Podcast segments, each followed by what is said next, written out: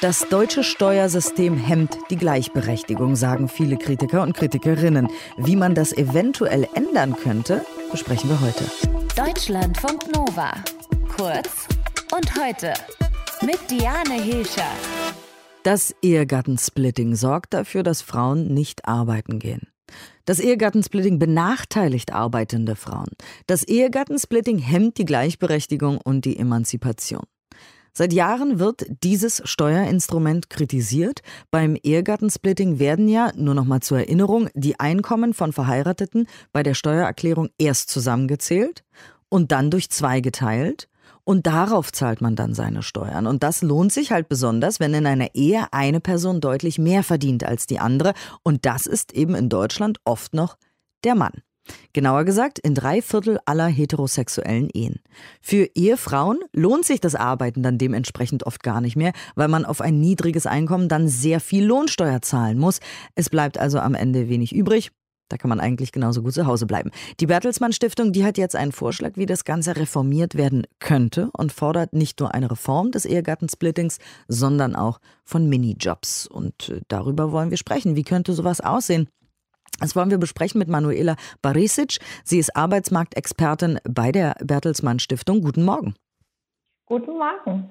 Sie schlagen also eine Reform vor. Was genau soll sich denn beim Ehegattensplitting ändern, wenn es nach Ihnen ginge? Festhalten müssen, ist, dass für viele Frauen und Mütter diese Kombination aus Ehegattensplitting und Minijob eine Falle ist, so wie Sie das auch beschrieben haben. Und Grund dafür ist, dass bei einem Verdienst jenseits des Minijobs der steuer- und abgabenfrei ist, für verheiratete Frauen eben das Ehegattensplitting greift. Und dadurch werden sie überproportional durch Steuern und Abgaben belastet, sobald sie mehr als im Minijob verdienen. Und mit diesem Problem, mit diesen sogenannten Fehlanreizen sind rund sechs Millionen Frauen in Deutschland konfrontiert, denn 80 Prozent aller Ehefrauen im Erwerbsalter erzielen eben weniger Einkommen als ihr Partner. Und was machen wir jetzt? Wie kann man das ändern? Ja, damit wir diese hohen Belastungen abbauen, sollte die Politik zwei Dinge gleichzeitig tun. Erstens sollte sie das Ehegattensplitting in ein Realsplitting reformieren und zweitens sollte sie Minijobs in sozialversicherungspflichtige Beschäftigung umwandeln. Was ist ein Realsplitting? Ganz kurz, bevor Sie weiterreden, damit wir verstehen, was Sie meinen. Ja, das ist genau die richtige Frage. Beim Realsplitting würden beide Eheleute separat veranlagt. Allerdings dürfte ein begrenzter Betrag in Höhe von maximal 13.805 Euro, der die Unterhaltspflichten widerspiegelt und auch damit verfassungskonform wäre, auf die Partnerin übertragen werden. Und durch diese Reform ließe sich eben die Steuerlast für die Zweitverdienerin abbauen, sodass sich für sie die Aufnahme einer Beschäftigung oder auch die Erhöhung ihrer Arbeitszeit für sie insgesamt auch eher lohnen würde.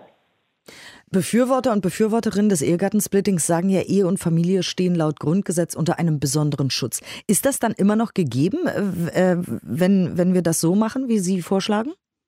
Ja, das ist ein sehr richtiger Punkt von Ihnen. Unsere Verfassung schreibt vor, dass die Versorgung eines Ehepartners oder einer Ehepartnerin ohne ausreichendes Erwerbseinkommen steuerlich in jedem Fall berücksichtigt werden muss. Und zwar mindestens in Höhe des Existenzminimums. Und das bedeutet, dass eine vollständige Individualbesteuerung eben nicht möglich ist. Vielmehr muss es mindestens diesen übertragbaren Betrag geben. Und hier unterscheiden wir uns ganz deutlich auch von Schweden, die 1971 das Splitting zugunsten der Individualbesteuerung abgeschafft haben. Und bei unserem Vorschlag, dem Realsplitting, würden beide Eheleute ja separat veranlagt. Allerdings gäbe es eben diesen übertragbaren Betrag in Höhe von maximal 13.805 Euro. Der ist wichtig, damit die Unterhaltspflichten wiedergespiegelt werden. Und somit wäre die vorgeschlagene Reform auch mit Blick auf Ihre Frage und unser Grundgesetz verfassungskonform. Das Ganze ähm, also soll ja in Kombination mit Minijobs reformiert werden, haben Sie eben auch gesagt. Äh, was stellen Sie sich da genau vor? Ja, aufgrund der hohen Belastung ab 450 Euro entscheiden sich viele Zweitverdienerinnen für den Minijob.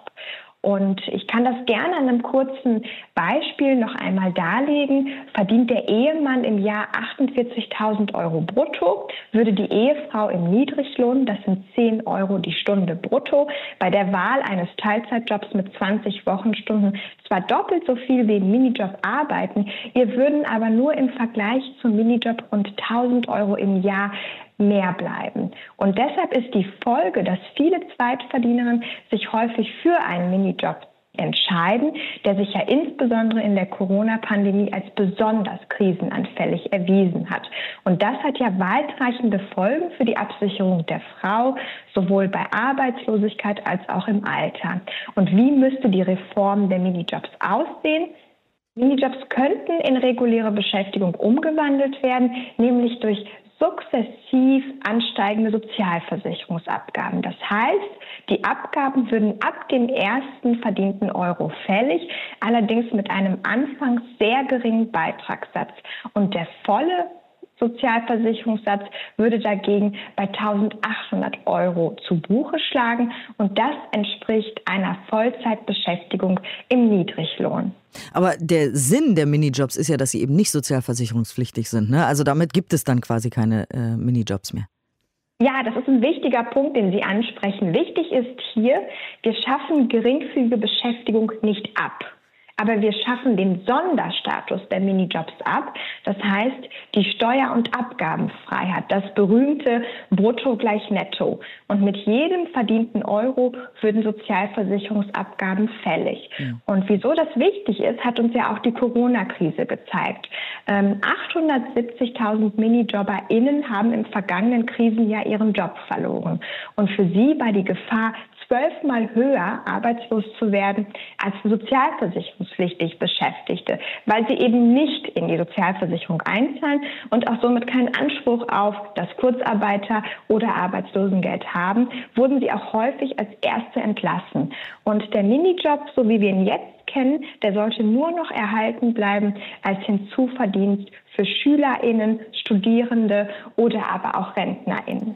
Die Bertelsmann Stiftung hat da ein paar Ideen, wie man da rangehen kann und das deutsche Steuersystem ein bisschen ändern kann, reformieren kann. Manuela Barisic war das, sie ist Arbeitsmarktexpertin bei der Bertelsmann Stiftung. Danke. Deutschlandfunk Nova. Kurz und heute.